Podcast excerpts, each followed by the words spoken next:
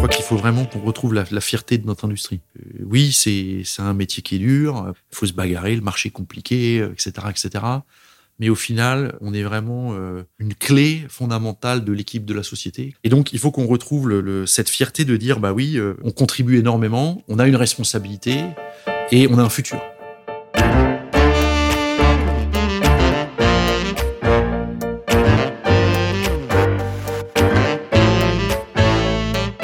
L'homme grandit en se projetant dans l'avenir. Pourtant, celui-ci n'a jamais été aussi imprévisible et plus contraint. Comprendre comment faire grandir les organisations humaines, entreprises, associations, dans le temps long, c'est tout l'enjeu du podcast Histoire d'entreprise. Je m'appelle Martin Videlaine, j'ai créé Bluebirds, une communauté de 5000 indépendants qui conseillent ou remplacent des dirigeants en Europe, en Afrique et au Moyen-Orient. Bienvenue sur Histoire d'entreprise. Aujourd'hui, je suis reçu par Mathieu Gel, PDG d'ArcelorMittal France. Peu de sociétés sont aussi liées qu'ArcelorMittal à l'histoire industrielle de notre pays. Pour employer un terme à la mode, ArcelorMittal est systémique. Sans ArcelorMittal, l'industrie française ne serait pas, et réciproquement. Sans surprise donc, ArcelorMittal se retrouve à la convergence de la plupart des problématiques économiques, sociales et environnementales que nous connaissons. Comment assurer l'avenir d'une société qui emploie plus de 15 000 personnes en France et sert de nombreuses industries comme l'automobile, l'énergie ou la construction. Pas totalement évident, me direz-vous. Mathieu le dit avec ces mots, nous mobilisons des investissements colossaux, mais vendons des produits moins chers au poids que de la confiture. Comment faire face à une concurrence devenue mondiale tout en répondant à des clients devenus eux-mêmes mondiaux? Et puis ArcelorMittal est le premier industriel français émetteur de CO2.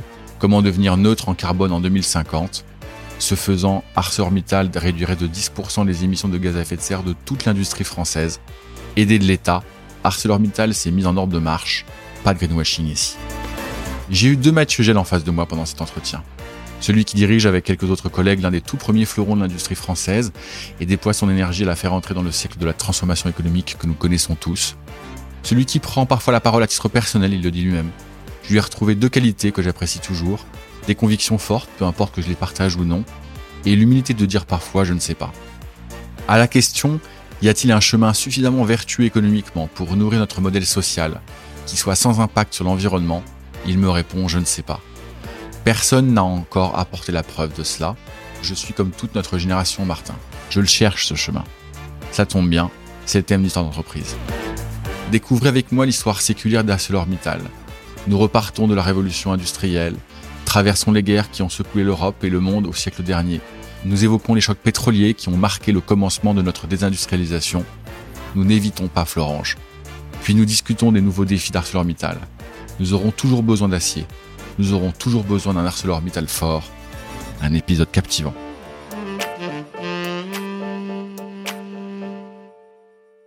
Bonjour Mathieu. Bonjour Martin. C'est vraiment top qu'on arrive à se voir. Euh, là, je suis à Bruxelles avec toi. Pour ceux qui nous écoutent et, et euh, je leur dois cette honnêteté, euh, on se connaît depuis très longtemps. On était étudiants ensemble lorsqu'on était ingénieurs en formation. Et en fait, on s'est on s'est complètement perdu de vue. T'as mené t'as mené ta vie et j'ai mené la mienne. Et puis je sais pas trop comment ni quand on a repris en contact ensemble il y a quelques mois de cela. Ouais, je pense que c'était pour Bluebird. Ouais, c'était pour Bluebirds, ouais, exactement. Et puis voilà, on est là et on va on va parler de on va parler d'ArcelorMittal. Est-ce que tu peux dire quelques mots d'abord sur toi avant qu'on ne se lance dans l'histoire de d'ArcelorMittal. Ouais. Ouais. Donc euh, effectivement, euh, on a plus ou moins le même âge, j'ai 45 ans. Euh, on s'est rencontrés à l'école des ponts. Originellement, je suis alsacien, je viens de Strasbourg. J'ai grandi là-bas euh, avant d'aller à Paris pour l'école d'ingénieur. Ensuite, euh, j'ai fait un peu de consulting, pas très longtemps. Et puis j'ai eu l'occasion de rentrer en sidérurgie où j'ai fait divers boulots depuis 20 ans. Et ça fait 10 ans que j'ai des postes de direction, d'abord d'usine, puis de puis de pays. On est à Bruxelles parce que euh, la famille est basée à Bruxelles euh, depuis euh, maintenant quelques années. T'as rejoint le groupe quand? En 2002. 2002. Juillet 2002. Donc ça fait voilà, 20, ça fait, ans, ça 21 fait, ans cette année. Ça fait 21 ans que tu es, dans le groupe. 21 ans. J'ai fait un petit passage à l'extérieur entre 2020, 2020-2021. Euh, mais euh, j'ai été rattrapé par le, par le col. Donc je suis revenu euh, en 2021. Ouais. Et aujourd'hui, quel est ton, quel est ton job? Aujourd'hui, je suis le, le, directeur général de ce qui s'appelle ArcelorMittal France qui est euh, la plus grosse entité de ArcelorMittal en France. Alors il euh, y, a, y, a, tellement de choses dans ArcelorMittal en France que je ouais. couvre pas tout, mais on va dire le, le, la grosse partie et notamment euh, les usines de produits plats donc qui vont depuis, en ce qui me concerne, depuis Nantes jusqu'à Metz, en passant par la région parisienne, Dunkerque le nord, l'est, etc. ce que j'ai compris, c'est que vous avez une organisation également assez géographique, puisque tu disais, euh, je m'occupe des aciers plats, et pour, euh, tu as cité quelques villes qui sont à peu près au nord de la Loire. Absolument. Comment ça se passe pour le sud? Le sud, on a une usine euh, à Fos-sur-Mer qui s'appelle pas ArcelorMittal France, s'appelle ArcelorMittal Méditerranée parce que euh, elle livre euh, des clients à la fois en Espagne, en Italie, en Turquie, etc. Donc on va se lancer dans l'histoire d'ArcelorMittal. Dans l'histoire d'ArcelorMittal. Et quand on préparait ce petit enregistrement à déjeuner avant que nous le branchions micro, tu me disais mais Martin, on repart du début du début. Je dis bah ouais, on va repartir du début du début parce que c'est quand même une histoire qui est qui est quand même plus ah, que centenaire. Ah, c'est clair. Raconte-nous comment et pourquoi est né Arcelor. On va, on va pas remonter à l'âge du fer. Non. Mais on pourrait. Pas loin. Ouais, pas loin. Non, je pense que pour, pour parler de l'histoire d'ArcelorMittal, il faut commencer à la révolution industrielle. Bon, c'est vrai que l'histoire d'ArcelorMittal, c'est d'abord et avant tout euh, une histoire européenne qui s'est progressivement euh, agrandie. Et donc, pourquoi la révolution industrielle? Parce que c'est le moment où l'acier a vraiment pris son, son essor et son développement. Alors, d'une part, il a été inventé, parce qu'il faut savoir que avant, euh, on avait du fer, mais on n'avait pas de l'acier, d'accord? Donc, pour ceux qui comprennent pas la différence, c'est normal, L'acier, c'est du fer très pur, d'accord, avec très peu de carbone et puis de la poudre de perlimpinpin en plus, genre du vanadium, etc., etc., pour lui donner une, une certaine, des certaines caractéristiques. Mais si vous prenez l'exemple de la Tour Eiffel, par exemple, la Tour Eiffel, c'est pas vraiment de l'acier, c'est du, fer pudelé, d'accord? C'est quelque chose qui est entre la fonte et l'acier, qui a pas encore les caractéristiques de ce de que devenait l'acier. Donc la, la, sidérurgie, elle s'est développée à partir du développement d'un certain nombre de procédés de fabrication dans les années 1880, 1890. Ouais, c'est vraiment à partir de ce moment-là qu'on a vu arriver les premiers process de fabrication. Les gros process. Les gros process. Les, les, gros process. Alors c'est moins gros que ce qu'on a aujourd'hui. On a commencé à industrialiser ça. On a commencé à travailler beaucoup plus la productivité. Donc euh, fin 19e. Fin 19e. Et à ce moment-là, on voit, alors euh, en France et partout, euh, surtout en Europe de l'Ouest, à ce moment-là, le développement euh, de hauts fourneaux, de, de, convertisseurs. Et pourquoi? Parce que c'est le moment où il faut commencer à avoir des rails pour le chemin de fer, il faut des poutres pour la construction, il faut de la tôle pour les voitures. commencer à construire des voitures, etc., etc. Donc le développement économique bah, se fait pas sans acier et donc l'acier commence à se, à se développer. Et alors avec une myriade de sociétés locales. D'accord. Donc euh, j'ai un, je pense que je dois toujours avoir ce livre euh, qui s'appelle euh, l'histoire de la sidérurgie française de 1000 sociétés à une quoi. Donc à une à l'époque, c'était quand Usinor a finalement tout récupéré à la fin des années 90. Quoi. Et dans ce livre, on voit bien que le, le développement se fait d'abord par des, des, petites entités locales. Bah, local, il y a besoin d'une métallurgie. on a un peu de charbon, on a un peu de minerai de fer qui est quand même relativement commun à cette époque-là en Europe de l'Ouest, et ben on commence à développer une activité sidérurgique. petit, puis petit, petit, ça devient plus gros, euh, etc. Le charbon, bon, à l'époque, il y en avait un peu partout en France, en, particulier dans le Nord. Le fer, il y avait des mines de fer en France. Il y a une mine de fer en Lorraine.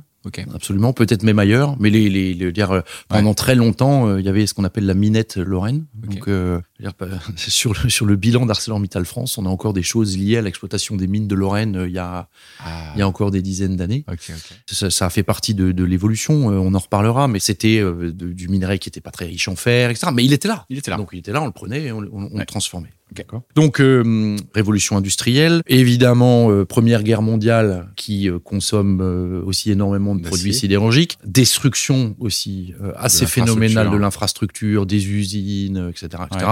Arrivent les années folles. Pareil, redéveloppement quand même assez fort un peu dans toutes les régions. Donc à cette époque-là, on a vraiment de la sidérurgie un peu partout. D'accord. Deuxième guerre mondiale, euh, on se souvient qu'il y a l'annexion de la Sarre euh, pour la France, l'occupation de la Roure, euh, tout ce genre de choses qui ont aussi trait à l'importance sidérurgique de toute cette région. Hein. parce qu'en fait, quand on parlait de minerais et de charbon, ce qu'il faut bien voir, c'est que les, les, gisements de minerais et de charbon, ils connaissent pas la frontière qui est au-dessus. Et donc en fait, une partie du charbon qu'on exploitait dans l'est de la France, par exemple, c'est les, les, mêmes parties qu'on a dans le sud de la Belgique, en Wallonie, à cette époque-là. C'est le même gisement qu'en Sarre euh, côté allemand, voire qu'en Rhénanie, enfin dans la Roure euh, côté allemand. Donc c'est très intéressant de voir que tout, tout s'est développé un peu au même endroit parce qu'il y avait euh, les matières premières. Il y avait la géologie. Voilà. Et donc alors le développement sidérurgique continue de progresser. Donc on voit ça quand on regarde sur le long terme en termes de consommation d'acier par par habitant. Je vois que ArcelorMittal, la société est enregistrée euh, en 1942. Alors, ça s'appelait pas ArcelorMittal. Absolument. Mais je, je vois qu'elle est enregistrée en 1942. Absolument. Qu'est-ce qui s'est passé avant et qu'est-ce qui a fait que c'est en 1942, au milieu de la guerre, qu'on dit allez, on va en créer une société J'avoue que pourquoi c'est 1942, je ne sais pas. Par contre, je sais très bien d'où ça vient. Donc, ce qui est aujourd'hui ArcelorMittal SA, et, en fait, en termes d'entité légale, etc., etc., la société qui était à l'époque euh, l'Arbed, d'accord? Donc l'Arbed, ça veut dire, c'est la société luxembourgeoise. Luxembourgeois, luxembourgeois voilà, ça veut dire Assyrie réunie de Belval et Differdange, qui était en fait la sidérurgie euh, luxembourgeoise, d'accord? Et il se trouve que l'Arbed était une des composantes euh, de ce qui a formé Arcelor en 2002. 2002, ouais. Fusion de Usinor, France. Usinor, France, mais à l'époque qui avait déjà largement débordé euh, au-delà de la frontière française, d'accord. Euh, L'Arbed qui avait largement débordé euh, au-delà de ses frontières luxembourgeoises, et, la et Aceralia qui était l'Espagne, donc principalement dans les Asturies qui est le nord de l'Espagne. L'histoire, c'est qu'en fait, Usinor et l'Arbed se battaient pour Aceralia, qui allait le racheter. D'accord, on était à une période où il fallait vraiment se concentrer. Et bon, finalement, ils se sont dit, bah plutôt finalement, au lieu de se battre, on va, on va fusionner. Bon, là, on a fait un saut dans le temps. on a fait un saut dans le temps, voilà, qui est important à comprendre. Pourquoi? Qu'est-ce qui s'est passé en fait? euh, Qu'est-ce qui s'est passé en fait entre la fin de la Seconde Guerre mondiale, on va dire, et, 2000 C'est assez simple. Jusque, on va dire, de 1945 à 1975, c'est les 30 glorieuses. Il faut réindustrialiser le pays, il faut reconstruire le pays. Donc là, la sidérurgie croît comme pas possible, on crée des capacités, et puis les technologies évoluent. D'accord? Donc on investit aussi sur les nouvelles technologies, on investit sur des technologies plus productives, plus grosses. C'est là qu'on construit les premières usines maritimes. D'accord? Donc euh, Dunkerque, la construction de l'usine de Dunkerque, c'est les débuts des années 50. D'accord. Si vous prenez l'exemple de l'usine de Gand euh, en Belgique, c'est pareil, c'est milieu des années 50. Donc c'est le moment où en fait on se rend compte que le minerai va bientôt arriver à épuisement, le charbon il est plus forcément compétitif, ok. Donc il faut va falloir importer le minerai ah, et le charbon. C'est ça qu'on se rapproche des mers. On se met sur la mer, ah. on, se, met sur les côtes, ok. Donc et on en profite pour faire des usines neuves, plus grandes, plus modernes, etc. Plus, plus, plus. plus, plus, plus. Ça, c'est un mouvement très global dans toute l'Europe. D'accord? C'est vraiment la caractéristique de la sidérurgie, on va dire, entre 1940 et 1960, grosso modo. Ça, plus la montée en gamme technologique. Donc, à ce moment-là, s'accompagne aussi d'un développement produit assez fort, d'accord, où on commence à développer euh, des aciers très particuliers pour l'automobile, pour l'emballage. Donc vraiment, il y a à la fois cette partie technologique de process, mais technologie de produit. On arrive dans les années 70, euh, mm. choc pétrolier, d'accord? premier, choc pétrolier. Alors, de toute façon, on connaît bien l'histoire sur la, fin de, la croissance des 30 glorieuses, etc. Ce qui amène en fait à un, à un mal récurrent en sidérurgie, qui est la surcapacité. Donc euh, il faut savoir que le, la sidérurgie, tout le monde sait, c'est de l'industrie lourde. L'industrie lourde, c'est deux caractéristiques. Hein, c'est très gros coûts fixes et très gros actifs matériels au bilan. Les usines qui coûtent extrêmement cher, d'accord? Et donc il faut une certaine rentabilité pour les maintenir. Pour ça, il faut du volume, d'accord? Puisqu'on a des gros coûts fixes, il faut du volume pour couvrir les coûts fixes. et donc, c'est en permanence la course à la, à la capacité, d'accord? Et par définition, la course à la capacité, euh, ça a une fin. Parce qu'à un moment, soit vous êtes plus compétitif et la courbe de coûts vous rattrape, et vous êtes obligé de, de restructurer, d'accord? Et donc là, on arrive dans la période compliquée, on va dire, des années 60, fin des années 70 jusque bah, à mon avis, euh, oui, euh, fin des années 80, d'accord, où il y a très grosse restructuration. Alors, faut se souvenir, à l'époque, euh, la sidérurgie était aussi nationalisée. Dans les années 80, Vindel, qui était le gros Lorrain, en tout cas, a vendu. Usinor était déjà plus ou moins étatique. Donc, concentration déjà au niveau de, des États, nationalisation, parce que de toute façon, la sidérurgie perdait de l'argent, il fallait trouver des solutions. Donc, et vu, vu l'importance stratégique du secteur, il fallait, l'État a dû, voilà, a dû intervenir. Et puis, fin des années 90, reprivatisation, d'accord? Donc c'est le cas si on prend la France, hein, euh, c'est ce qui s'est passé. Donc euh, je me souviens plus exactement, mais je pense que la, la privatisation d'Usinor, ça doit être 98 ou 99, d'accord D'accord? Au moment où les choses étaient redressées, allaient mieux, euh, après quand même des restructurations et des périodes compliquées avec beaucoup de pertes d'emplois. Enfin, je veux dire, c'est, tout le monde se souvient, hein, je veux dire, de, de, de cette Pas tout le monde se souvient. Toi, tu te souviens. T'es un de l'histoire du groupe. mais, mais, ceux qui nous écoutent, ils, savent pas forcément. On va dire ceux, ceux, qui étaient euh, suffisamment grands dans les années 70-80 se souviennent quand même de euh, du combat à Longwy. Euh, enfin, il y a eu plein d'endroits où ça a été dur. Enfin, pour, la, pour la sidérurgie. Et donc c'est à ce moment-là que les, les, les, les, boîtes commencent à se regrouper les unes aux autres. Il y a un mouvement de concentration. à partir du moment où, grosso modo, l'équilibre offre-demande commence à aller un peu mieux, d'accord? Le marché commence à se mondialiser. Et là, on se dit, ah ben, si on veut être compétitif au niveau mondial, il faut commencer à se regrouper. Surtout que bon, les surcapacités, ça reste quand même, etc. Donc on est plus est gros. Pour toi, le début de la mondialisation du marché de l'acier, c'est à peu près quand? C'est quand les aciers euh, chinois ont commencé à inonder les marchés européens. Pour moi, la mondialisation, elle a quand même commencé assez tôt sur les produits techniques. C'est-à-dire si vous, si on prend l'exemple de ce que faisait Solac, hein. donc Société Lorraine du laminage continu. c'est des gens qui exportaient de la tôle automobile de haute qualité dans le monde entier déjà dans, dans les Ah années 80. Ah ok, d'accord. avec un savoir-faire hyper reconnu, etc., etc. Après, si on parle de mondialisation, pour moi, c'est les années 2000. D'accord. C'est à partir du moment où la Chine devient... Dans l'OMC, Ouais, ouais. Absolument. Avant, euh, on, on apprenait que l'acier, ça voyage quand même pas beaucoup. C'est un peu lourd, donc c'est pas simple. un peu lourd, c'est pas simple, etc. On a quand même appris que l'acier, finalement, ça voyage pas si mal que ça. Ah ouais, Ok. D'accord. Donc, euh, on en reparlera, mais je veux dire, euh, aujourd'hui, ça fait vraiment partie des gros sujets en, d'accord. en- en ce qui nous concerne. Et donc, voilà, grosse vague de concentration, d'accord Ouais. Aussi dans la sidérurgie allemande, parce que bon, le, le premier gros acteur européen, c'est quand même la sidérurgie allemande. C'est le moment où Thyssen euh, a fusionné avec Krupp après avoir acheté euh, etc. C'est le moment où il y a la sidérurgie d'Allemagne de l'Est qui est naturellement privatisée, rachetée par Usinor via Cockerill-Sambre, etc., etc. Donc, gros mouvement de concentration. D'accord. Jusqu'à arriver à... euh, et en fait, ça s'est fait très vite, hein, parce que... Jusqu'à 2002, naissance d'Arcelor. Qui est vraiment, euh, à l'époque, le, le, le gros européen. Mais c'est même c'est pas le numéro un mondial en 2002 Oui, à l'époque, c'est probablement le numéro un mondial avec Mittal Steel.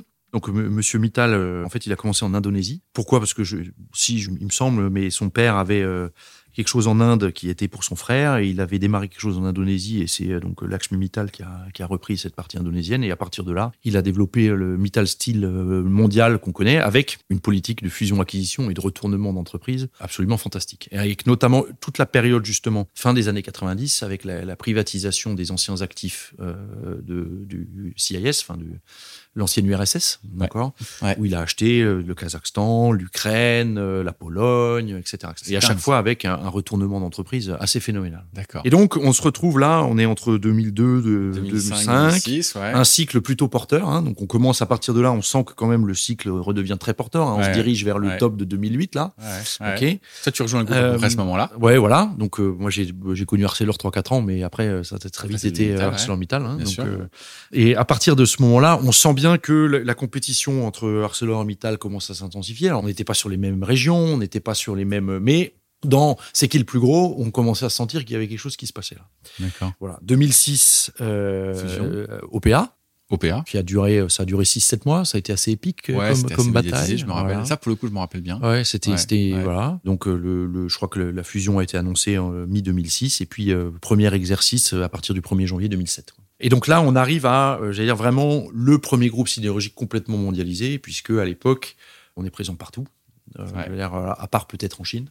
Ok. On a quelques petites choses, mais on n'est pas gros. Mais euh, et peut-être pas en Inde encore à l'époque, Mm, mais mm, mm, entre temps. Mais sinon, on est Ouais. partout. États-Unis, Brésil, Europe, Afrique, etc., etc. Donc, naissance d'ArcelorMittal, on pourrait dire, Voilà. pour caricaturer, 1er janvier 2007. 2007, voilà. Ok, Avec 2006 comme année de transition. Alors après, ben, qu'est-ce qui va, Qu'est-ce qui se passe qu'est-ce qui se passe? Ben, Grosso modo, euh, Bon, il y a 2008 qui on arrive a déjà. 2008-2009. Donc là, je disais, euh, après avoir beaucoup grossi, on avait quand même un bilan euh, qui était euh, fortement euh, endetté, d'accord? Bon, comme beaucoup d'entreprises, on s'est retrouvé en 2008-2009 avec euh, un peu trop de dettes et donc on a pendant beaucoup d'années, euh, on a le vraiment bilan. assaini le bilan, Ouais. d'accord? On a beaucoup beaucoup travaillé, donc euh, on en parlait tout à l'heure, on est passé de 32 milliards à plus ou moins euh, 5 milliards de dettes nettes dans, dans les 15 dernières années. C'est quand même assez monstrueux. Donc euh, Ouais, voilà, ouais. Euh, à la fois par il y a certaines choses qu'on a vendues, d'accord, mais on a surtout beaucoup travaillé sur la profitabilité. Je pense que c'est important de. je veux dire, on va- le but c'est pas de parler de trop d'économiques, mais quand même, euh, je pense qu'on n'a pas fait un exercice déficitaire en 15 ans, on n'a jamais perdu d'argent. Ouais. Ce qui dans la sidérurgie avant euh, arrivait quand même de temps en temps. hein. Euh, ça, ouais. voilà. Ouais, Donc euh, donc il y a- il y, a vraiment une, une gestion euh, super rigoureuse. euh, alors ok, un peu à la dure, mais qui permet euh, d'avoir euh, à la fois une génération de cash et, et de et des bidas euh, correctes. Qui vous a permis d'assainir le bilan, de vous d'assainir le bilan et puis de bah, d'investir parce que euh, si tu veux ça reste quand même un, un secteur sur lequel il faut régulièrement remettre beaucoup de capex quoi. Ouais. On s'était dit qu'on s'interdisait euh, rien dans nos discussions, mais tu me diras euh, si tu veux qu'on creuse ou pas. Mais faut quand même qu'on parle un peu de Florange Ouais. et, et de la fermeture des hauts fourneaux. Comment tu perçois cette époque-là? Est-ce que c'était un, un mal nécessaire? Et puis les conséquences que ça a eu aujourd'hui sur ArcelorMittal en tant que société, et puis sur euh, sur nos capacités euh, sidérurgiques en France et en Europe. Alors d'une part je crois que ça a forcément fait fait très mal euh, je à tout le monde Au- aussi parce que euh, Florange est d'ailleurs toujours une usine qui est remplie de gens euh, extrêmement compétents motivés euh, etc. ouais. Et c'est évidemment euh, très difficile pour eux de voir un événement comme ça se passer D'accord? Si je regarde ça à l'échelle de la sidérurgie, c'est-à-dire à, l'échelle de la centaine d'années, hein, comme on parlait tout à l'heure, malheureusement, on est dans la continuation de la concentration sur des usines sidérurgiques plus maritimes, euh, plus grosses, etc., euh, etc. On est là dans la continuation de ce phénomène-là. Donc il y a quand même une fierté, et ça n'a pas forcément été assez dit, mais je pense qu'on peut quand même le dire, c'est que nos équipes ont fait un travail phénoménal sur l'aspect social des choses. Il n'y a pas eu un licenciement sec à Florent. Hmm. Bien évidemment qu'il y a eu un, plan social, mais sans licenciement, on a recasé euh, tout, le monde. Alors euh, avec euh, des efforts, et je dois dire, il faut, le saluer, avec des efforts de la part des salariés sur l'adaptation, se remettre en cause, etc. fantastique fantastique. Donc, c'est mmh. évidemment que c'est douloureux. Mais en même temps, je pense qu'on peut aussi être fier du fait que, voilà, euh, mmh. euh, personne, c'est, euh, personne d'ArcelorMittal s'est retrouvé sur le carreau. Il y a eu un travail fantastique qui a été fait après de redonner un projet et redonner un sens à cette usine. Il faut, faut, savoir, hein, donc c'est, Florange aujourd'hui, c'est une usine qui est extrêmement compétitive, mmh. qui fait parmi les produits les plus techniques qu'on a pour l'automobile, pour la tôle automobile en France. Euh, qui emploie euh, plus de 2000 salariés, euh, avec des gens quand même motivés, compétents et qui ont envie d'avancer. Donc ça, c'était quand même un, élément marqueur de ces 15 dernières années également. Ouais. On va bientôt arriver dans le ArcelorMittal d'aujourd'hui, mais avant qu'on ne parle d'aujourd'hui et puis évidemment du futur, est-ce que tu vois d'autres éléments marquants dans l'histoire du groupe ou qui te dit mais là il s'est passé quelque chose. Ça a été perçu ou ça n'a pas forcément été perçu par tout un chacun. Mais moi je pense que c'était un, tournant. Ouais je pense qu'il faut qu'on revienne sur les sur l'histoire de la mondialisation. Ouais. il y a eu euh, euh, on va dire à partir du moment de la crise financière un peu avant la crise financière de 2007-2008 ouais. Euh, il y a eu le début de deux choses qui ont un impact absolument phénoménal pour notre notre activité. La première c'est la mondialisation. C'est à dire que la Chine euh, se développe, euh, rentre dans l'Organisation mondiale du commerce, mais pas que la Chine, c'est les briques. Hein. donc euh, Brésil, Russie, Inde, Chine. Tout le monde s'y met. Par définition, c'est des gens qui veulent se développer. Souveraineté, sidérurgie. D'accord? Donc beaucoup de capacités qui se créent. La Chine, donc le, pour donner un ordre de grandeur, hein, le marché sidérurgique mondial, d'accord, c'est 1,8 milliard de tonnes par an. La Chine, elle toute seule, c'est un milliard. En Tout le reste en consommation? On va, on va dire en capacité de production. En capacité de production. Donc à eux tout seuls, ils font 60% des capacités de production mondiales. C'est énorme. C'est énorme. Ils étaient peut-être à 200 millions il y a 20 ans. Oh la croissance qu'il y a eu euh, de, de ce point de vue-là est absolument extraordinaire. Phénoménal. Et c'est une croissance pas seulement en tonnes, D'accord Parce qu'il y a une image d'épinal qui traîne que les, Chinois font de l'acier à ferrer les ânes. C'est pas le cas. Hein. On parle d'acier technologique euh, quasiment au même niveau que ce qu'on est capable de faire. Donc c'est une vraie grosse concurrence. D'accord. Et la même chose en Turquie, la même chose au Brésil, etc. Idem sur la consommation. la consommation aussi, pareil, c'est 60-70%, c'est consommé par les Chinois. Oui, alors ils les, Chinois exportent quand même pas mal. On y reviendra. Donc ça, ça, fait partie des, des, choses qui ont énormément changé les, les choses de notre côté. C'est-à-dire que la pression des imports a commencé à être beaucoup plus forte à partir de là. Et ce qu'il faut comprendre aussi, c'est que le marché s'est mondialisé aussi du point de vue de nos fournisseurs, les fournisseurs de minerais. D'accord? Bah, Bien sûr. Avant, quand on a acheté, il, y a, il, y a, 15 ans, quand on achetait du charbon et du fer, on négociait une fois par an un contrat annuel. Aujourd'hui, euh, tout est traité sur des marchés, de, on a des cotations journalières, etc., euh, etc. Enfin, je veux dire, la manière d'acheter a complètement changé. Tu as des contrats long terme aussi ou pas quand même Il n'y a plus de contrats long terme sur le minerai, ni, minerai et charbon. Ça n'existe plus. Non. Même, et, donc le contrat le plus long que tu arrives à avoir, c'est quoi? C'est un an? C'est six mois sur, les minerais? Sur les minerais. Ah non non, c'est c'est oui, c'est le, le c'est le trimestre. C'est le trimestre. Ouais. Oh mon dieu. Ok. Donc c'est euh, ça, ça a énormément changé les choses, d'accord? Parce qu'en fait, la, la, gestion du, du, risque amont sur les achats a été complètement transformée. Ok? Et on pourra dire la même chose sur l'énergie. Hein. L'énergie, c'est exactement Ce qui est hyper marrant et qu'il faut que nous, enfin marrant, c'est pas le terme, pardon, je me, je me corrige. En tout cas, ce qui, ce qui est très intéressant, c'est que les échelles de temps sont pas du tout les mêmes. Entre ton capex qu'il faut que tu amortisses sur 15, 20, 25 ans, tellement ce sont des investissements qui sont élevés, et en face faut que tu te dises mais je vais parier que euh, les prix euh, de mes achats vont pouvoir me permettre de vivre alors que ces prix varient tout le temps. Absolument, absolument. Et c'est ça notre. Je me souviens très bien. Euh, il y, avait un, il y avait un article du Financial Times un peu dédié sur la sidérurgie où le gars commençait, un, le mec qui est suivi ArcelorMittal pendant très longtemps et sa première phrase c'était l'équation économique de ce business c'est de réussir à investir des milliards de dollars pour produire un produit qui se vend moins cher qu'un kilo de confiture. Et l'acier, ça vaut moins cher qu'un kilo, de confiture. Voilà, c'est ça notre sujet, d'accord? Et donc quand on parle, j'espère qu'on y reviendra, mais quand on parle de décarbonation et des investissements massifs, il faut qu'on discute sur la décarbonation, c'est la même question. C'est ok, je vais produire en Europe euh, ce produit-là, il faut que je m'assure. Et donc aujourd'hui, pour, pour, fermer un peu le dossier sur la partie mondialisation, toi tu dis, euh, Ça, c'est quand même vraiment nouveau. On a eu la Chine, les Indiens, les Russes. Et, des clients mondiaux aussi. C'est-à-dire qu'à l'époque, vous aviez, si je prends l'exemple de l'automobile, mais c'est la même chose dans l'emballage, etc., des gens qui allaient conquérir la Chine. Bien sûr. Disaient, attendez, nous, je donne l'exemple de Volkswagen, parce on fabrique une Passat. sur les Shanghai, on a tous vu les Passat là. ok. je vais fabriquer la Passat à Shanghai. il me faut la même chose que ce que vous me livrez à Wolfsburg. Donc, s'il vous plaît, débrouillez-vous pour m'amener le produit en Chine. Ah, chaud. Donc euh, investir les usines qu'il faut, etc., euh, etc. donc, donc ce, mouvement-là. Et deuxième mouvement qui est tout aussi important, qui est le développement de, du CO2. D'accord Donc le système ETS, il a commencé à démarrer à partir de 2012-2013. ok donc le, je pense que nos, ceux qui nous écoutent euh, sauront de quoi on parle, mais on parle du système de quotas de CO2, d'accord Et ça, c'est la deuxième, euh, le deux, pour moi, le deuxième gros marqueur. Ça, pour le coup, c'est spécifiquement européen. C'est spécifiquement européen, qui est, ah bah, attention, à partir de maintenant, on va avoir des coûts spécifiques en Europe liés au CO2, mais qui, dans un marché mondialisé, par définition, crée euh, un déséquilibre sur le marché. Oui, alors ça, faut quand même qu'on explique un tout petit peu parce que tout le monde n'est pas forcément à l'aise avec le TS. Est-ce que tu peux en, quelques mots nous raconter qu'en fait, on te donne des quotas qu'il faut que tu achètes. Ces quotas, en fait, te permettent d'émettre un certain nombre de volume de tonnes de CO2, mais comme il faut que tu les achètes, bah, c'est un coût. Ce coût, il faut que tu le répertories euh, dans ton dans ta tonne d'acier et que le, le, même acier chinois, lui, il n'est pas soumis à, ces, à, ce, à ce coût. si je devais résumer. très bien résumé. C'est exactement ça.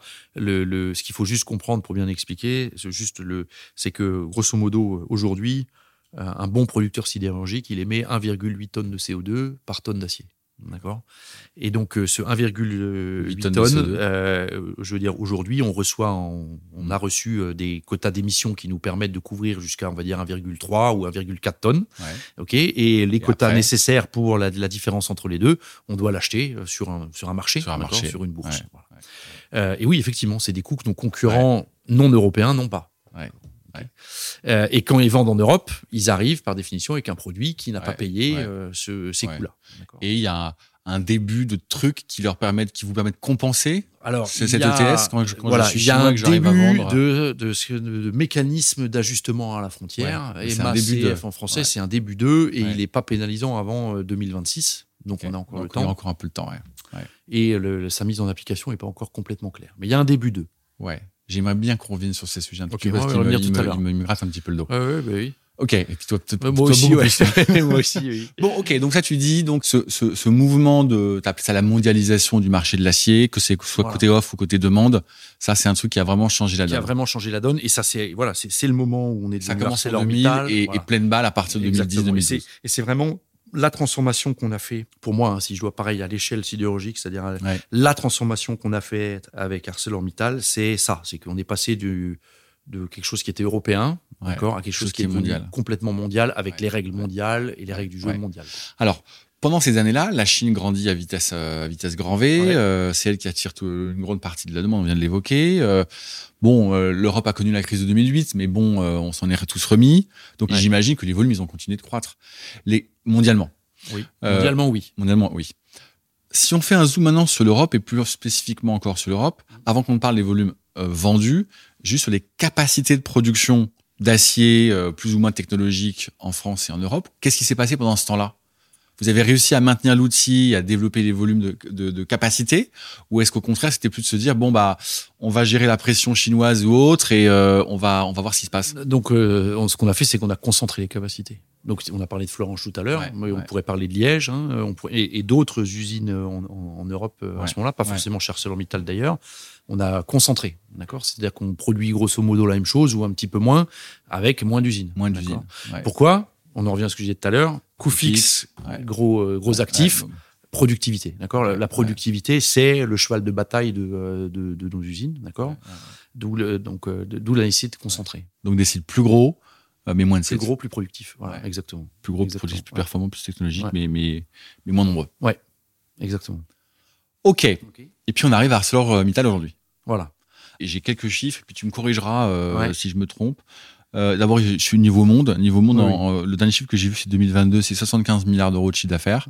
C'est quand même une belle bête, hein, si je peux me permettre. Groupe, Beau groupe. En France, le dernier chiffre que j'ai vu, c'est 2021. J'ai pas vu 2022. Un tout petit peu moins de 5 milliards d'euros de chiffre d'affaires. ArcelorMittal France. ArcelorMittal France. France ce que tu diriges. Voilà. OK. 15 000 salariés, Ouais, 800 ça, c'est- chercheurs. ça, c'est- l'ensemble. Ça, c'est l'ensemble. Voilà. absolument. 15 000 salariés, 800 chercheurs, 40 sites de production, 3 sites de R&D C'est ça. et près de 10 millions de tonnes euh, en 2021. J'ai pas vu le chiffre Exactement. 2022. C'est 11 en 2022. 11 en Donc, c'est- 2022. c'est- C'est l'ordre de grandeur. Ok. Trois, euh, trois business, produits plats, produits longs et puis euh, Voilà. les downstream service Alors, solutions. euh, Voilà, produit plat euh, 80%. Produits plats Ok. 80%. Euh, Là, on est chez produit toi. long, voilà, produit produit long, on est on n'est pas très présent. On a surtout une usine à Gandrange. Et par contre, la distribution, on est à peu près partout. Plein de petits sites, d'accord, Ouais, ouais, qui font de la découpe et de la vente pour euh, pour nos clients. Et puis, euh, ça arrive, euh, je crois que c'est sur la page d'accueil de votre site internet. Vous dites, les gars, nous, on va vers la neutralité carbone. On veut faire moins 35% d'émissions de CO2 d'ici 2030. Ouais. On veut être neutre en carbone d'ici 2050. Quand ce sera le cas, on aura réduit les émissions de CO2 de la France entière de 10%. Ça, c'est les émissions industrielles. Ok. La France entière, c'est entre 1 et 2 Entre 1 et 2%. Ouais. Et donc, pour l'industrie. Ça reste colossal. Hein. Ça reste, ça reste colossal. Ouais, ouais, super. Ok. Alors, parle-nous un petit peu de ce projet d'entreprise parce que c'est votre projet d'entreprise. En cas, C'est euh, une beaucoup, grande beaucoup partie dessus. du projet d'entreprise. Ouais. Euh, donc bah, l'équation, on l'a comprise. Hein, donc euh, l'équation économique est claire, et puis notre responsabilité sociétale, elle est claire aussi. Je pense que on a tous pris conscience du, du changement climatique qui se profile et la sidérurgie de manière générale. D'accord, je, là je parle pas d'ArcelorMittal, c'est Mm. euh, 6 à 7 des émissions de CO2 dans le monde. Pourquoi? Parce que depuis, pour le coup, l'âge de fer, comment est-ce qu'on fait? On en a parlé tout à l'heure, mais il faut bien ça. Pour le coup, il faut Ouais, quand même qu'on le comprenne faut- un petit faut peu. l'expliquer un petit peu quand même. ouais. la, la base, le fer à l'état natif, il est oxydé. D'accord? Donc là, on revient en classe de troisième, euh, oxydoréduction. ok? Fe2O3, ça c'est le fer dans la nature. Ouais, ok? donc il y a de l'oxygène dans le fer. Voilà, il y a, il y a le- le- le- l'atome de fer est collé, donc il y a deux atomes de fer collés à trois atomes d'oxygène. Ouais. Quand, quand vous creusez la terre pour trouver du fer, c'est c'est comme ça. C'est ce qu'on trouve. Et le, le principe de, de base sidérurgique, c'est on prend du carbone qui vient du charbon, d'accord On prend du charbon au On départ. prend du charbon au départ, changer, alors on va préparer le charbon, etc., etc., d'accord Ouais, ouais, ouais. mais on prend donc cet atome de carbone, et cet atome de carbone, il va réagir avec euh, l'oxyde de fer, d'accord, le Fe2O3 dont on vient de parler. Il va venir chercher l'oxygène, d'accord, pour faire du CO et du CO2. Pas de chance. Bah, pas de chance. Voilà. Ouais. Et du fer. Et du fer à Et du côté fer. pur. Et du fer à côté Le plus pur. pur possible, D'accord. Le plus pur possible. Voilà. Donc, ce fer pur à côté, là, c'est celui-là qu'on va travailler dans différents outils pour en faire de, de l'acier. Mhm. D'accord? Donc, ça, c'est pas forcément ce qui nous intéresse le plus aujourd'hui. Notre sujet, c'est ce CO et ce CO2. Alors, pourquoi, pourquoi j'insiste sur le CO et le CO2? C'est que, évidemment, qu'il y a le CO2. Alors, le CO2, bah, il va, il va à l'atmosphère, d'accord? Mais le Ouais. CO, lui, par contre, donc c'est le monoxyde de carbone, il est plutôt connu pour euh, asphyxier les gens quand les chaudières est mal réglées, etc. Ouais. Là, c'est pas ça, c'est un gaz qui a encore une valeur calorifique, d'accord? Et il est utilisé dans notre process de fabrication et pour faire de l'énergie, d'accord? Donc en fait, on a des centrales électriques sur nos sites qui derrière re- re- Recycle le- recyclent le- ce CO, de carbone. le monoxyde de carbone, pour faire de l'é- de l'électricité, d'accord? C'est très important parce que quand on va parler décarbonation, on va se rendre compte qu'on va perdre une partie de ça, puisqu'on n'aura plus Parce le que vous n'aurez plus monoxyde d'oxyde de carbone qui monoxyde fait de carbone. usines. ce qui change énormément la Électrique. donne en, en termes de de- d'achat de, de puissance électrique. Donc voilà, ça c'est la, sidérurgie de base depuis euh, la de- chimie de la, de- de la sidérurgie de base. depuis euh, des millénaires. Ok, bien. Donc quand on dit décarboner, il faut qu'on trouve une solution sur cet atome de carbone là. Ok, comment on fait D'accord? Alors il se trouve que euh, le- la chance qu'on a en sidérurgie, il existe un procédé de fabrication qui est basé non pas sur le charbon, qui est basé sur le gaz naturel. D'accord? Donc, euh, la sidérurgie, traditionnellement, elle s'est développée en fonction des matières premières qu'elle avait. Il y a plein d'endroits où il n'y a pas de charbon, mais il y a du gaz. Du gaz. D'accord? Ouais. Et donc, il existe un procédé qui s'appelle la réduction directe, d'accord? Qui consiste, en fait, à faire, ben, on reprend le même oxyde de fer, et au lieu de le, de le faire réagir avec juste du carbone, on le fait réagir avec CH4, d'accord? CH4, c'est la molécule de gaz De naturel, d'accord? Un atome de carbone, quatre, euh, quatre atomes d'hydrogène. En réagissant, ben, il y a toujours un carbone, là, qui va faire du CO2 avec l'oxygène qui est sur le fer, mais il y a les petits atomes d'hydrogène qui, eux, peuvent aller chercher aussi l'oxygène pour faire de l'eau, d'accord? On fait, on fait H2O à ce moment-là. Ouais. Et donc, l'idée, c'est de dire, ben, on va reprendre ce processus de réduction directe, Mm. D'accord? On va l'adapter en injectant plus d'hydrogène, d'accord? Pourquoi pas aussi euh, utiliser une partie de gaz naturel, mais aussi de l'hydrogène, pour en fait réduire l'utilisation de carbone dans ce procédé-là procédé. et arriver à, Ouais. une, à une sidérurgie décarbonée. Ouais. Donc ça c'est le ça c'est le concept. Ça, c'est le concept de départ. Ok. Euh, ce qu'il faut bien comprendre, c'est que c'est comme dans la cuisine, quoi. hein. Donc là, on va changer la recette de cuisine, d'accord Euh, Changer la recette de cuisine, vous changez la casserole, d'accord Et vous changez le, pas vous changez pas le cuisinier, parce que là, le but c'est que bah, on va faire ça avec, euh, on a besoin de, Ouais. des compétences de, de, tout le monde, Ouais. euh, c'est clair. Mais par contre, euh, on va pas cuisiner pareil, Ok, donc il va falloir apprendre à cuisiner différemment, euh, etc., etc. Euh, Effectivement, notre projet, c'est développer ce nouveau procédé, le rendre compétitif, parce qu'on va y revenir, mais il y a des conditions pour que ça marche. hein. À base de Euh, gaz naturel de gaz naturel et d'hydrogène. et d'hydrogène. Ouais, ok. Euh, et ben, transformer nos usines, et transformer nos compétences de manière à Transformer les euh, process, transformer les process, de manière à ce que, effectivement, à partir de 2030, on ait déjà une partie du procédé qui, est, qui soit transformée, Ouais. d'où le, le moins 35% euh, Ouais. en 2030 à l'échelle européenne. hein. C'est à l'échelle européenne ce que tu as mentionné. D'accord, Ok. Et la neutralité carbone à l'horizon 2050. d'accord. Donc, euh, Alors je vois bien le moins 35% à 2030, là je le visualise bien avec les équations rapidement que tu viens de nous rappeler. Je le visualise moins à 2050 quand tu serais à zéro. Parce qu'il te faut quand même encore un peu de carbone. alors, Même, même avec le procédé euh, à hydrogène que tu viens de Ouais. décrire, il faut quand même un peu de gaz naturel. On comprend qu'il faut beaucoup d'hydrogène et donc c'est pour ça que, que vous rentrez dans la filière hydrogène, mais il vous faut quand même encore un peu de carbone. il faut du carbone, mais c'est pour ça qu'on a, on a aussi dit qu'on ne pourra pas faire sans des solutions de séquestration de carbone. Ça, c'est c'est un point important. Il restera du carbone résiduel, ne serait-ce que parce qu'en sidérurgie, au-delà de la réduction du minerai de fer dont on vient de parler, Ouais. la sidérurgie, pour ceux qui ont déjà visité une usine ou les autres, on chauffe et on refroidit beaucoup. hein.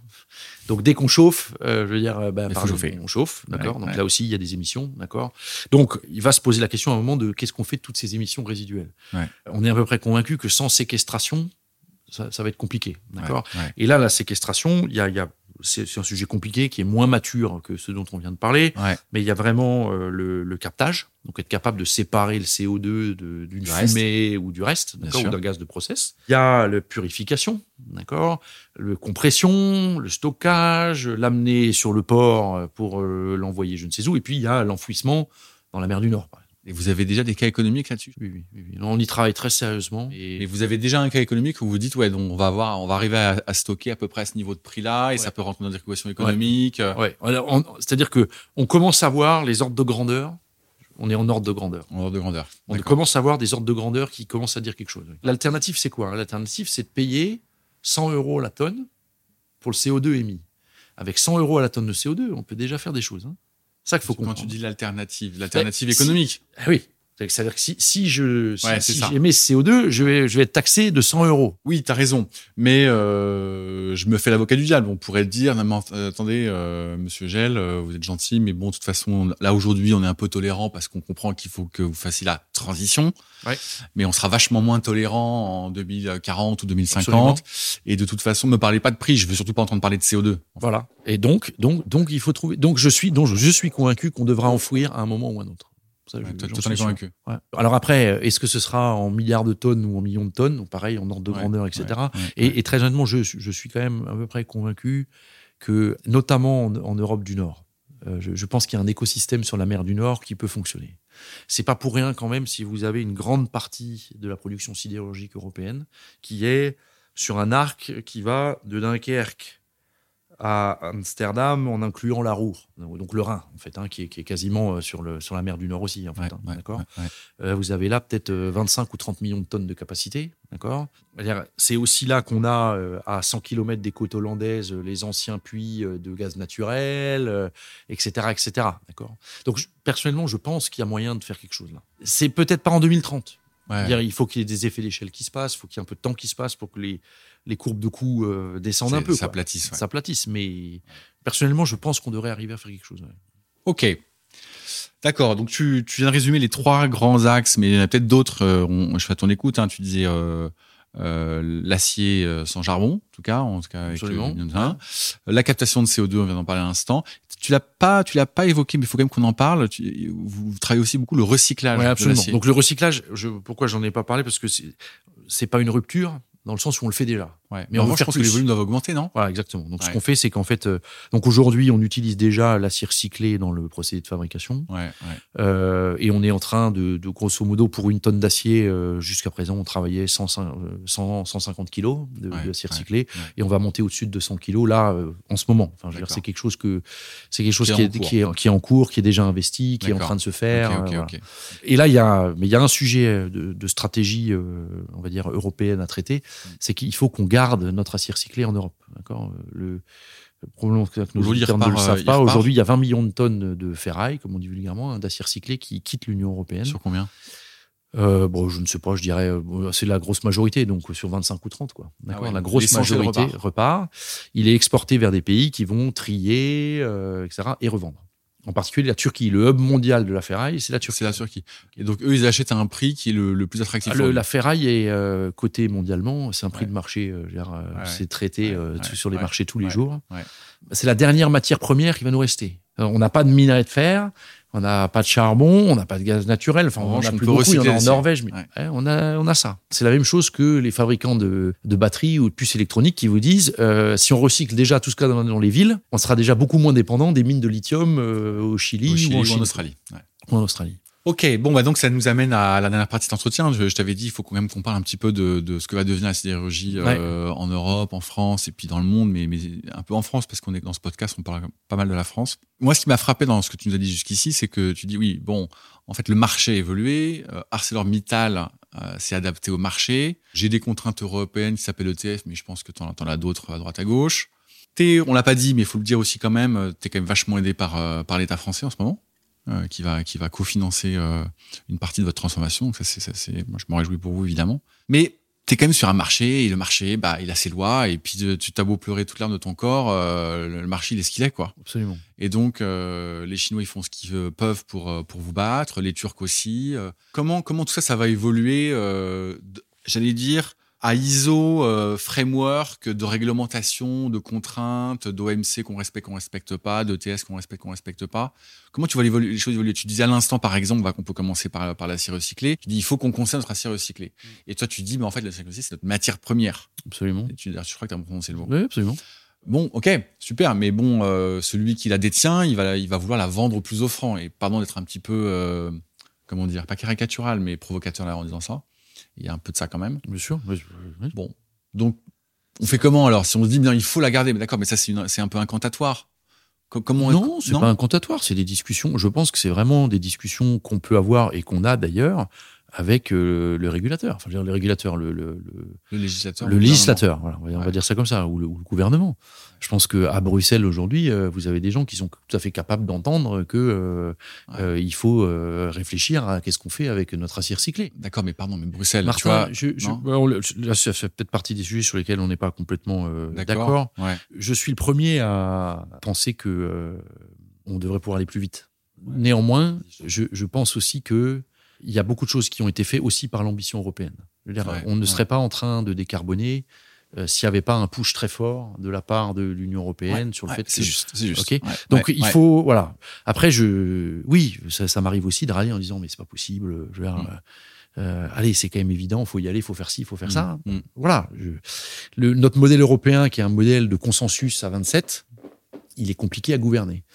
Euh, c'est plus simple aux États-Unis, d'accord? Je pense qu'on en est tous conscients. Euh, Mm. Le Biden avec l'IRA et en trois mois, il a, il réglé des choses que nous on n'a pas encore complètement réglées, quoi. Ou même compris, parce que l'IRA, c'est pas encore arrivé partout euh, dans les consciences. hein. peut-être. Ouais. Donc, euh, Donc toi, tu dis, on peut, enfin, il faut demander à Bruxelles de réfléchir à protéger Déjà, ses ressources. chose, je vais déjà dire une chose, c'est que Ouais. personnellement, je pense qu'on ne s'en sortira pas sans l'Europe. Ça, c'est ma conviction profonde. J'ai absolument convaincu. Alors et là-dessus, je respecte tous les points de vue. J'ai absolument aucun problème. Ouais. Mais je, soit les Européens sont forts ensemble, soit ils seront faibles tout seuls. C'est pour moi, Ouais. c'est aussi simple que ça. Ouais. Qu'est-ce qui nous reste encore aujourd'hui? La seule chose qui nous reste, c'est la force de notre taille et de notre marché intérieur. si j'ai soupiré tant que ça, tu vois, on a, on a parlé de l'ETS, moi, ça me crève le cœur. Ça me crève le cœur de voir un système que je trouve très très beau sur le papier, euh, parce qu'il est louable, parce que son intention, finalement, c'est de décarboner tout ce bazar. Ouais. Donc, euh, donc c'est super. Ouais. ouais, mais sauf que ça crée une telle distorsion de concurrence pour pour vous, mais parce que c'est toi que j'interroge Ouais, aujourd'hui, mais pour, y tout un tas d'acteurs tu vois.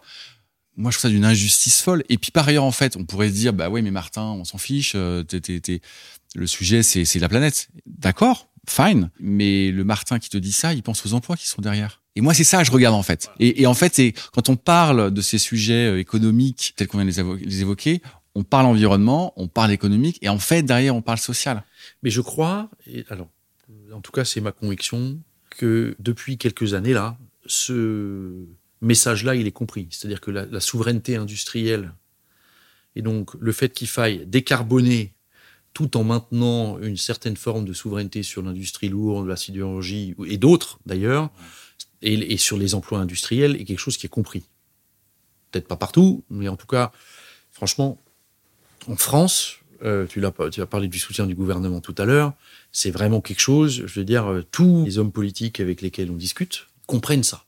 il y a, euh, par rapport à il y a 20 ans, je pense qu'il y a un changement complet de perception sur l'importance de l'industrie. Sur le fait que ben, en fait, les usines, c'est important. Donc les, les, les entreprises sans usines, bah, euh, c'est peut-être pas forcément le, meilleur concept qui soit. Donc moi, j'ai quand même le, sentiment que euh, sur la méthode, il y a peut-être des choses à redire au niveau européen, peut-être que ça va pas assez vite, etc. Mais sur l'idée de dire, il faut qu'on conjugue une décarbonation parce qu'il le faut pour la planète et on n'a pas d'alternative avec préserver les emplois industriels, c'est quand même quelque chose qui fait son chemin. Euh, oui, en tant qu'industriel, j'aimerais bien que ça aille plus vite. Euh, j'aimerais bien que ce soit moins dur, parce que c'est hyper dur pour nous. bien sûr, bien sûr. Voilà, en tant que citoyen, je me dis, euh, bah, en tout cas, c'est bien que ça pousse. Ouais. Bon, moi, je, je, partage ton point de vue. Moi, j'observe les aides du gouvernement à, vous, mais pas qu'à vous. J'observe le projet de loi. Enfin, c'est pas un projet, d'ailleurs, la loi sur l'industrie verte. Tout ça, moi, je vois ça, ça évidemment extrêmement positif. Et du coup, ça va dans le sens de ce que tu dis. Hmm en tant que collectivité, on se dit bah, qu'est-ce qu'il faut pour que l'industrie fonctionne? D'accord? Et eh ben c'est très franchement, euh, c'est pas très compliqué. Il faut un certain nombre d'ingrédients. La première chose, c'est qu'il faut et c'est la base de tout, des gens compétents, formés, motivés, d'accord? Et euh, parmi les challenges qu'on a aujourd'hui, je veux dire, euh, notre capacité à attirer dans les métiers techniques, notre capacité à faire venir les jeunes, à faire comprendre que l'usine, c'est bien. Enfin, je veux dire, c'est pas l'usine comme on se l'imagine aujourd'hui. Nos opérateurs, ils sont devant des écrans, etc. Alors je dis pas qu'il n'y a pas encore quelques métiers difficiles chez nous. Il y a des métiers difficiles, d'accord? Mais je veux dire, c'est pas tout à fait la même image euh, que, que celle qu'elle était il y a peut-être encore 30 ou 40 ans. ok? Euh, donc il faut qu'on forme, d'accord? Et là, euh, c'est des discussions qu'on doit avoir avec l'éducation nationale, mais pas que, sur le fait que il faut que les métiers techniques soient beaucoup plus représentés. Premier point. Deuxième point, ben, il faut pouvoir se financer et notamment financer les investissements. Donc là, tu as parlé de l'aide de l'État, ben, c'est très bien. Ok. Donc, euh, alors oui, euh, ça a mis un peu de temps que Bruxelles l'approuve, mais et on va avancer, d'accord? Donc euh, ça c'est ça c'est un, deuxième sujet. Troisième sujet, je pense qui est très d'actualité aussi, c'est l'énergie. Il n'y a pas d'industrie lourde ou d'industrie sans énergie. Et en ce qui nous concerne, c'est très clair, c'est de l'énergie abondante, hein, parce que nous on est électro-intensif par définition, donc abondante, décarbonée, abordable, abordable, abordable, abordable. D'accord Comme ça, après, on se met d'accord avec, euh, avec ceux qui nous la fournissent sur quel est la, ce, que, ça veut dire, abordable. ok et, et, quand on regarde, on, on est capable d'avoir ce genre d'ingrédients.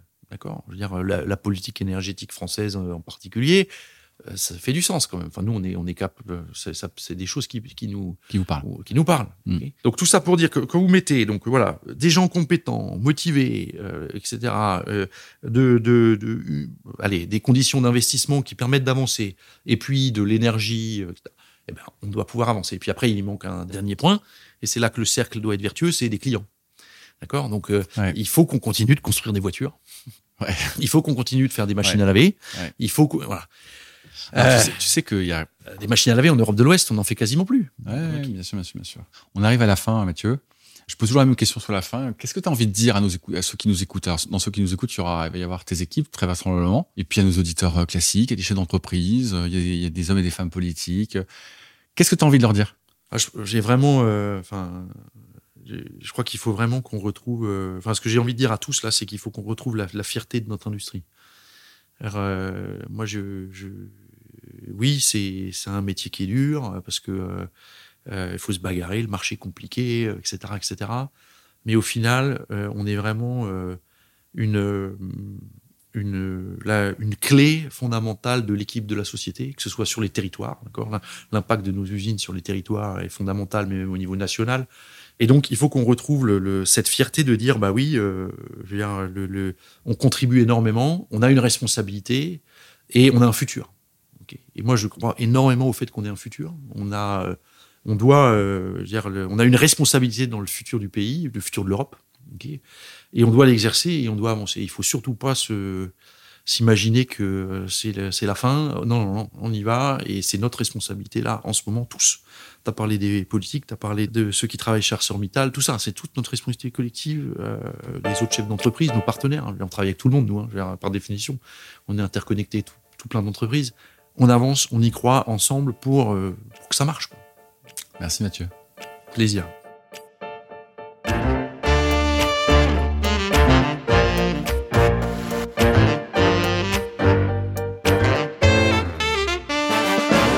Merci d'avoir écouté Mathieu Vous me reprocherez vraisemblablement de faire ici la publicité d'ArcelorMittal qui validera cet épisode avant qu'il ne soit diffusé. Vous me reprocherez aussi peut-être ma partialité. Vous l'avez compris, je connais personnellement Mathieu. Il ne manquerait plus que je sois désagréable avec lui. Tant pis, je le pense sincèrement. ArcelorMittal montre le chemin. D'abord sur le plan social. Avez-vous remarqué sa fierté quand il nous rappelle que la fermeture des hauts fourneaux à Florange n'a entraîné aucun licenciement sec? Ensuite, sur le plan économique, Florange a les yeux rivés sur sa rentabilité, ce qui lui permet de continuellement investir dans ses actifs de production, avec tout ce que cela engendre de positif. L'amélioration de sa performance, l'innovation de nouveaux produits et process, par voie de conséquence le maintien ou le gain de part de marché, et in fine, la sauvegarde et le développement de l'emploi. Sur le plan environnemental enfin, en remplaçant le charbon par l'hydrogène, c'est une révolution, rien de moins. En grandissant, ArcelorMittal nourrira notre industrie, nos emplois, nos familles. La société paiera sa part d'impôts. Le groupe financera notre modèle social en même temps que son empreinte environnementale diminuera et que nous retrouverons un peu de cette souveraineté industrielle que nous avons laissé filer. ArcelorMittal n'est pas seulement systémique, c'est un exemple à suivre. Vous pouvez vous abonner au podcast notre site entreprise.com. Le chemin du développement durable est encore à inventer. En nous écoutant, en me proposant de nouvelles sociétés qui réfléchissent et agissent comme ArcelorMittal, vous posez vous-même une petite pierre sur ce chemin.